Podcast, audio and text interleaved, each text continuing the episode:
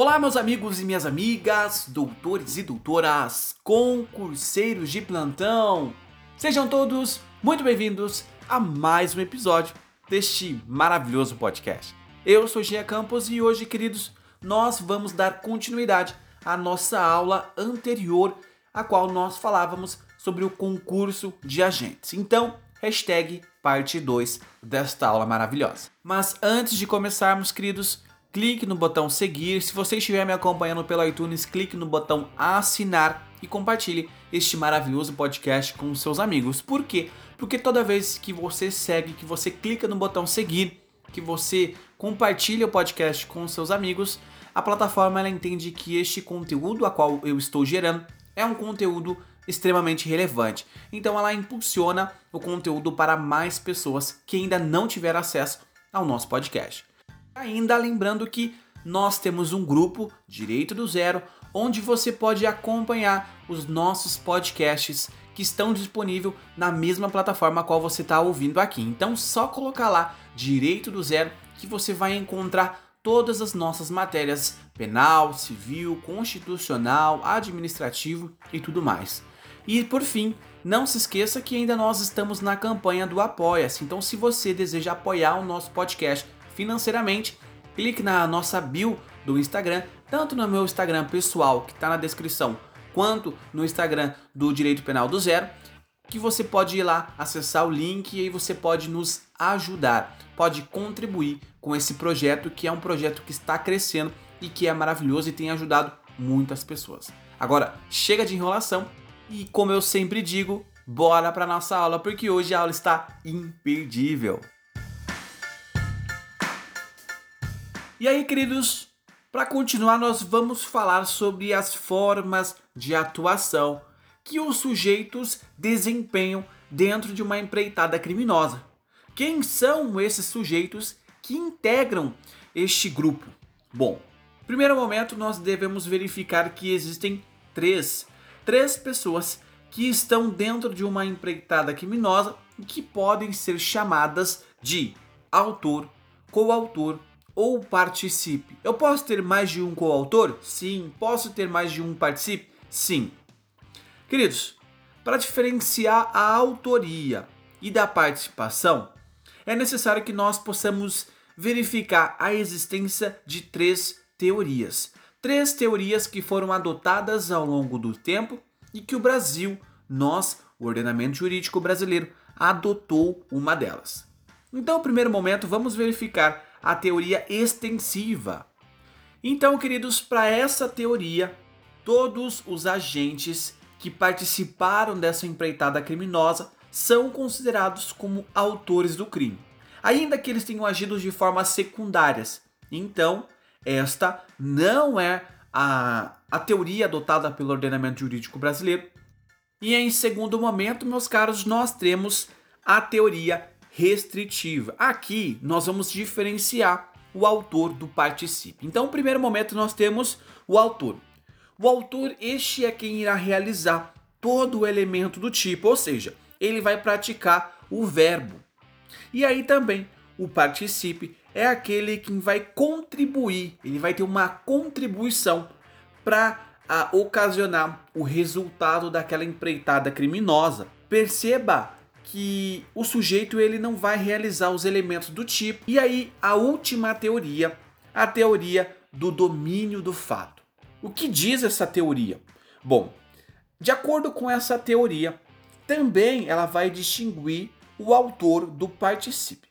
Só que nessa questão, meus, meus caros, é importante que você considere o seguinte: essa teoria ela vai considerar que os autores e os coautores são aqueles que vão possuir de fato um domínio, mesmo que esses, meus caros, é, não realizem o elemento elementar do tipo penal. E aí, veja que aqui, qual que é a ideia central dessa teoria? A ideia é que, de fato, você possa permitir a punição daquele, daquela pessoa que mandou praticar o crime. A punição do autor efetivo daquele determinado crime. Então, nós vemos que o autor é aquele indivíduo que, de uma certa forma, ele possui um domínio final. É aquele que vai controlar toda aquela empreitada criminosa. E aí, quando nós estamos falando de coautor, significa dizer que esse coautor é aquele que vai ter o domínio funcional. Então ele apenas vai controlar parte da empreitada criminosa, não ao todo, ele vai controlar apenas uma parte. E aqui ele divide as tarefas e ele vai auxiliar aquele que é o autor. Então aí nós chamamos ele de coautor, é aquele que auxilia nessa empreitada. Por fim, nós temos o participe, que o participe de acordo com essa teoria, lembrando que é a teoria do domínio do fato, ah, o participe é aquele que vai contribuir sem ter nenhum elemento constitutivo do delito, tá bom? Mas aqui, nesta teoria, é uma teoria que foi adotada pelo ordenamento jurídico brasileiro. No entanto, queridos, ela não foi muito efetiva. Por quê, meus caros? Porque quando uh, essa teoria foi adotada, ela foi adotada após a reforma do Código Penal de 1984. E essa reforma ela estabelecia como critério definitivo a prática ou não de elemento do tipo. Ou seja, essa teoria ela não foi adotada na sua forma absoluta. Por quê?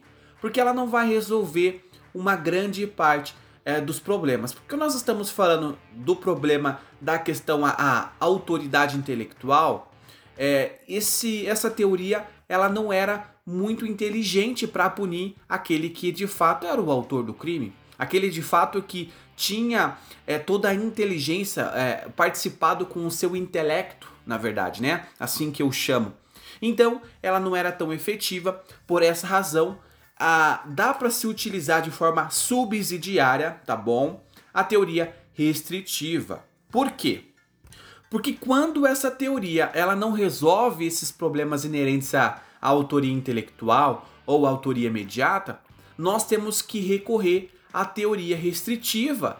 Porque somente a teoria restritiva ela vai de fato resolver, ela vai solucionar os problemas de a, quando nós estamos falando deste, de punir de fato esse autor. Continuando ainda, concurseiros, nós temos também que ter uma relação na, da natureza jurídica dessa participação. De acordo com a doutrina, né, a, a predominante hoje, vigora a teoria da assessoriedade limitada. Por quê? A participação ela vai ser sempre de forma considerada como acessória. Ela vai se dar de duas formas. A primeira é uma forma moral ou material. Ou seja, quem participa daquela empreitada criminosa, ele nada mais é do que um cúmplice dessa empreitada delitiva.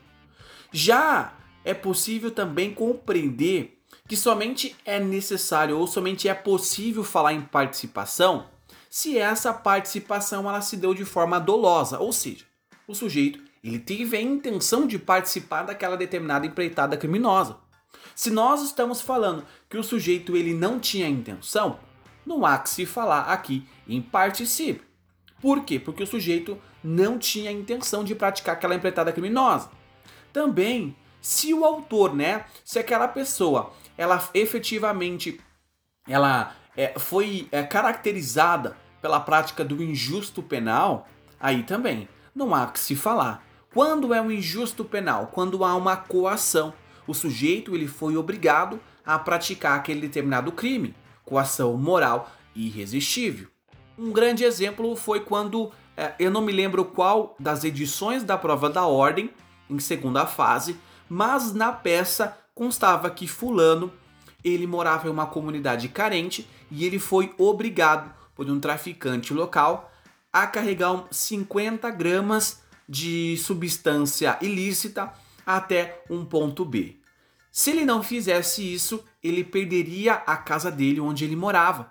E aí o sujeito ele não se viu é, em uma outra uh, saída e ele de fato decidiu realizar o que o traficante determinou. E no caminho ele foi pego, ele foi preso em flagrante delito. E aí nós vemos que o sujeito ele não pode ser não pode ser apenas um participe, ele não pode ser considerado como sendo também um integrante daquele determinado crime. Nós temos que compreender que ele está dentro de uma causa onde houve uma coação moral, tá bom? Então não há que se falar aqui em participação do crime, o sujeito ele deve ser absolvido, tá bom? Continuando, meus queridos, nós temos também as formas distintas de autoria. Talvez você já deve ter ouvido, mas nós temos a autoria direta, indireta e a autoria mediata. Bom, começamos com a direta. A primeira é a direta, a qual nós verificamos que o agente é aquele que vai realizar o núcleo do tipo penal. E ao realizar esse núcleo do tipo penal, o sujeito ele vai de fato ser aquele, aquela pessoa que vai puxar o gatilho, aquela pessoa que vai desferir uma faca, aquela pessoa que vai é, dar voz de assalto, aquela pessoa que vai subtrair um determinado bem. Então é o sujeito que vai praticar aquela ação do tipo penal. Em segundo momento, nós temos a autoria indireta. Aqui na autoria indireta, é importante que nós com, possamos compreender que o sujeito ele vai participar de uma forma intelectual. O sujeito que participa de uma forma indireta, ele quem vai colocar todo o seu intelecto. Ele vai planejar, ele vai coordenar, ele vai organizar, ele vai dizer, vai ter uma divisão das tarefas que, que cada um vai fazer. Então, por isso, é a autoria indireta. E por fim, queridos, nós temos a autoria mediata. E na autoria mediata, o agente ele vai se valer de outrem para praticar aquele determinado crime. O qual seja, aqui é o exemplo o que eu acabei de citar aos senhores da coação moral ou física irresistível, tá bom? Então o sujeito ele não vai praticar com as suas próprias mãos, mas ele vai se valer de outra pessoa para outra pessoa poder praticar o crime, tá bom?